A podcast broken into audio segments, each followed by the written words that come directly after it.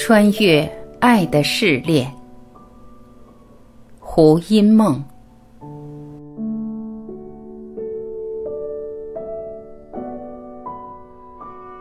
我认为是热恋期的那种神圣的疯狂状态，令我着迷的就是那份迷醉、至乐、强烈的爱意，看任何事物都顺眼的高能量状态。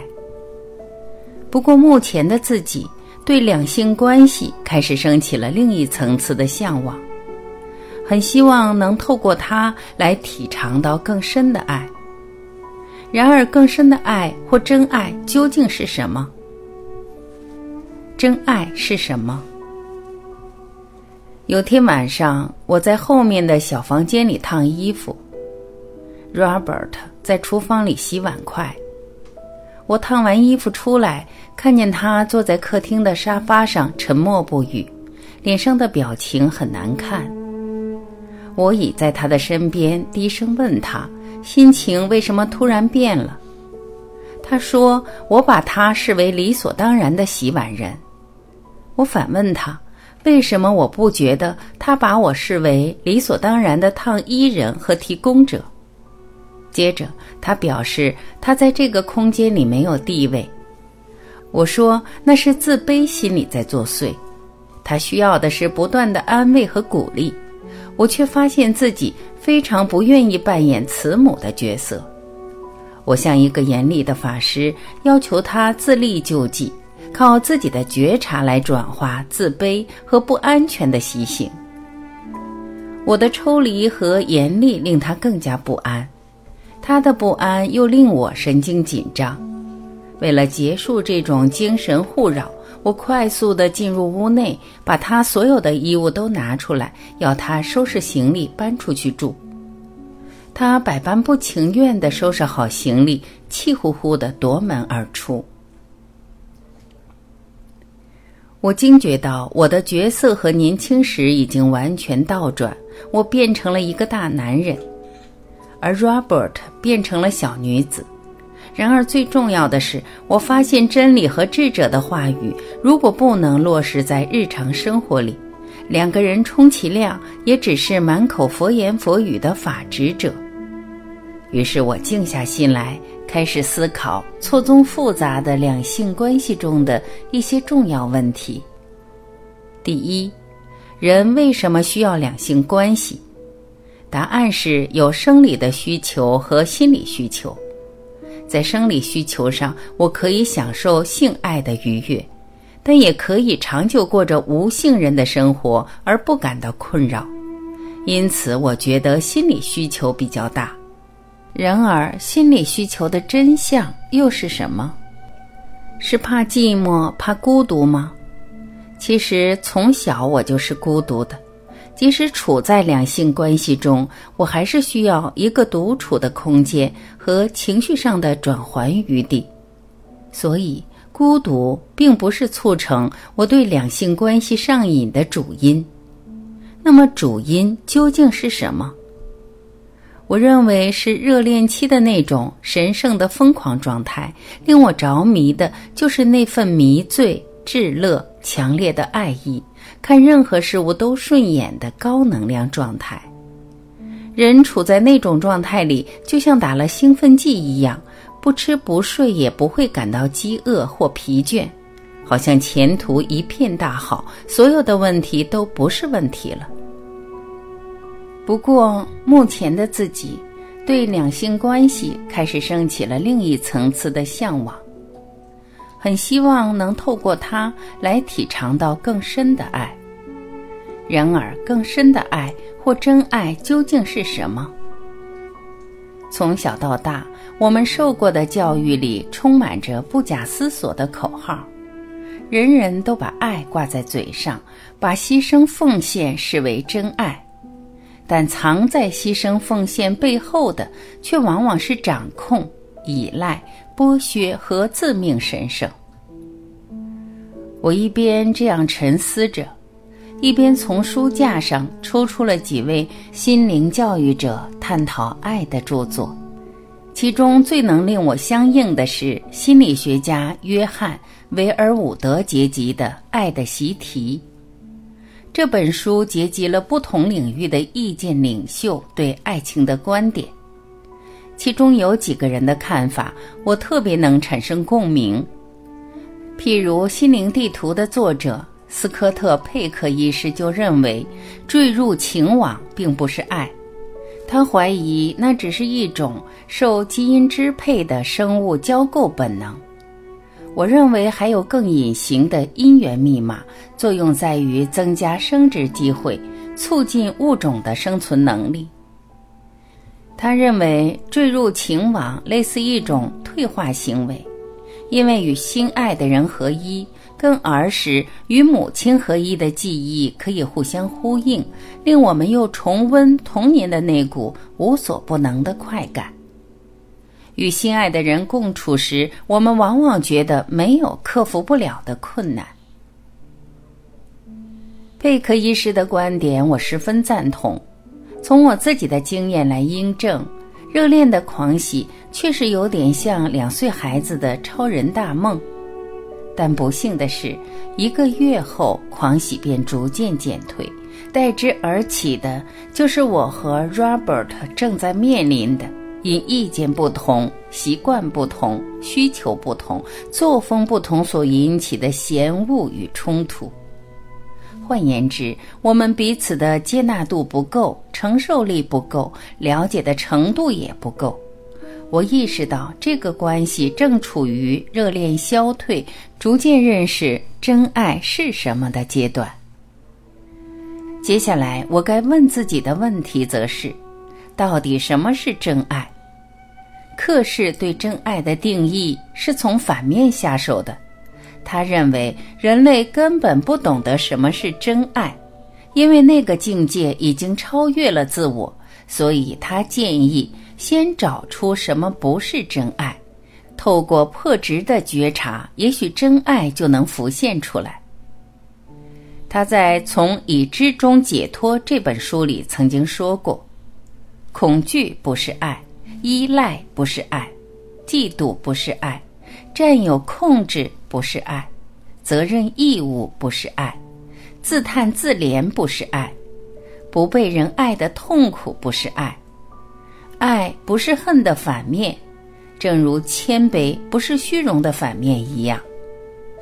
然而一般人的认知却刚好相反。总认为，如果两人的关系之中没有占有欲和嫉妒，就是不在乎对方。我们总认为，爱情一定要有强烈的感觉，否则就不算是爱情了。然而，克氏和佩克医师都指出，真爱并不是一种感觉，真爱不是一种欲望或欲乐，它往往是在感觉消退后才翩然而至的。克氏说，所谓的爱是属于不同次元的一种东西，但若是不知道该如何进入那美妙的源头，又该怎么办呢？当你不知道该怎么办时，就什么也不要做，不是吗？就是这样，什么都不做，然后你的心就完全寂静了。你知道这是什么意思吗？这表示你已经不再寻找。不再渴望，不再追求了。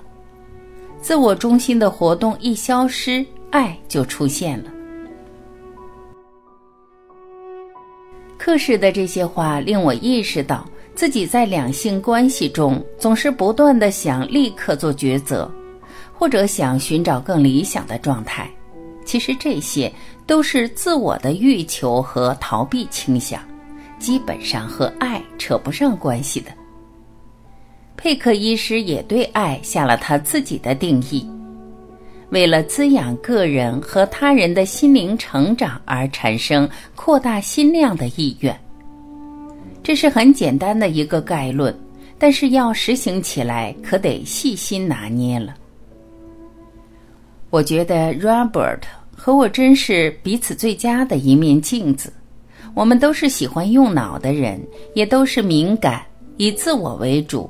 童年被爱的不够，但又有诚意转化和成长的人，所以我认为这个关系一时还无法结束，一定有后续的习题要做。其实，在大学时，干爹已经告诉过我，从命理看来，我在虚岁四十这一年可能会碰到一个与我很相似的男孩，但这一年有三行夫宫之相，我会给他很难的功课做，同样的，他也会带给我很难的习题。至于后果如何呢？干爹是位高人，因此并没有给我确切的答案。他要我亲自体验了再做判断。穿越爱的试炼。不久，Robert 找了一个借口回来拿东西。两个人一见面，很清楚的发现彼此还是有一份深情。于是他又把行李搬了回来，和我继续生活在一个屋檐下。从此之后，我们开始认真调整生活的形态。他知道我喜欢有变化的生活，于是试着打开自己，进入我的朋友圈中，把两人小世界扩大成正常的社交往来。其实这个阶段的我早已厌倦了虚浮的应酬活动，十个月的闭关筛掉了不少旧日的姻缘。我一向被动，极少主动找朋友闲聊或话家常。可以说是对家常话题根本不感兴趣的那种人，我宁愿待在家里看书、听音乐、跳舞自娱，也不愿东家长西家短的饶舌。不过，某些能深谈的朋友还是保持着来往。可能因为有语言障碍，Robert 觉得和这些人相处还是有点不自在。某天，我听说家楚仁波切又应邀来台传法，我想 Robert 一定有兴趣见一见这位带点顽童气质的老师。于是，我们坐车上阳明山，到某位密宗信徒的家中与仁波切会面。仁波切一见到我，便直截了当地告诉我说。十个月的闭关在我身上造成了显著的静障作用。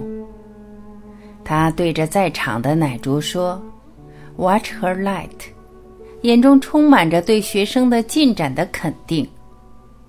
他看到我吃饭时只挑素菜，完全不吃荤食，便提醒我该摄取一些肉类。他说我的气太轻。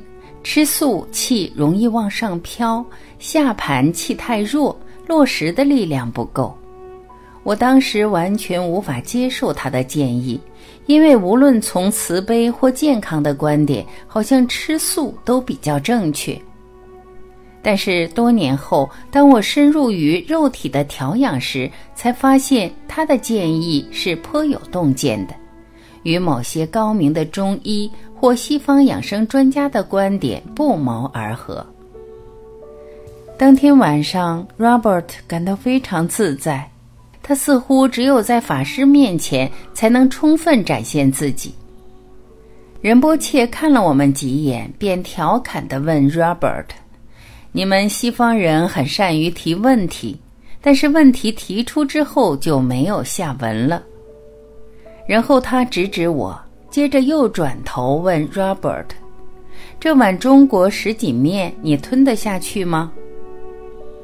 我听得出他话中有话，于是心里升起一些预警，决定小心对待这个吉凶未卜的关系。有一天，我和老友龙君儿约定到他的老房子喝咖啡叙旧，Robert 和我同行。老房子里还有几位友人。其中一位是台湾籍的商界友人，年纪五十开外，和我只有数面之缘。他坐在我旁边的位子和我谈天。谈着谈着，我意识到 Robert 的情绪有点不对劲。转头一看，他脸上的猥琐和不安已经过于明显。我低声问他怎么了，他说他觉得非常嫉妒。于是我匆匆结束了谈话，向老友告别，尾随在 Robert 的身后走出了老房子。走到大街时，Robert 很坦诚地告诉我说，他刚才有一种身处地狱的痛楚感。我说我很高兴，我们之间的沟通越来越开诚布公。只要沟通的品质良好，其他的心理问题都好解决。回家后，我们一同阅读了有关上瘾症的书籍。我们都很清楚，依赖和占有是上瘾症的基本征兆。依赖者希望不断的得到所依赖之人的情感保证，他或她无法面对内心的那股巨大的不安以及怕失去对方的恐惧，故而更加逃避自己依赖对方。Robert 想要转化自己的诚意真的很高。他每天开始固定的静坐练太极拳，可他的问题就出在过于认真。如果能轻松一点，不把自己看得那么严重，事情也许比较好解决一些。然而我知道，要一个童年遭遇不幸的人立刻长大，可不是件容易的事，只好耐着性子学习承担、面对和接受眼前不尽理想的情境。不久，Robert 和我决定到美国西岸做一次十天的旅游。我顺便和胃里的老同学叙旧，做一场非正式的演讲。我们沿着一号公路探访了奥哈伊、克氏基金会图书室和学校、圣芭芭拉市、大瑟尔区的亨利·米勒故居、伊萨冷学会、卡梅尔市及三藩市等地。太平洋沿岸美不胜收的风光，时而隐峻，时而飘渺。我们的关系也和诡谲多变的风景一样，一步高来一步低。当 Robert 为了芝麻蒜皮的小事而斤斤计较时，我本来大而化之的心性也意志不坚地跟着计较起来。两性关系最难的一件事，就是不随境转。如果解脱意味着不集中焦点于任何一个客体上，那么两性关系的本质就是把火力集中于你所执着的客体上，直到他或他烧焦为止。难怪自古以来的修行者对待这个关系的态度永远两极化：一种人避之而唯恐不及。另一种人则勇于投入，直到欲望燃烧殆尽为止。这两者在我看来都流于偏激。我的内心深处有一个模模糊糊的影像，好像我曾经验过一种没有目的也没有未来的爱。它不需要任何制度，也不需要什么承诺，它是独立存在，来去自如，无有牵挂的。然而，这个影像似乎与今生无关。今生的我所落入的每一个关系都是纠缠的、牵肠挂肚的。我能不能进展到不随境转，不跟着对方起反应？其实，我一点也不向往一般夫妻相倚相靠的寄生关系。我要的是一份解脱的关系。然而，解脱的人还需要关系吗？也许 Robert 就是上天派来锻炼我心量的人吧。